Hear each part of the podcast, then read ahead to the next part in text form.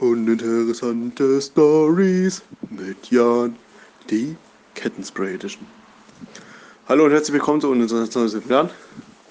Heute in der Kettenspray Edition. Heute Morgen bin ich mit dem Fahrrad zur Uni gefahren und dann hat sich meine Kette verklemmt.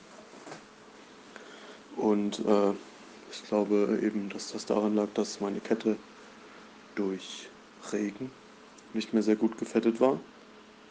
Und dann habe ich mein Fahrrad zur Uni geschoben, kam etwas zu spät. Habe mir dann auf dem Heimweg ein Kettenspray gekauft. Habe das soeben angebracht und jetzt läuft es wieder sehr gut. Das war Uninteressante Stories mit Jan, die Kettenspray-Edition.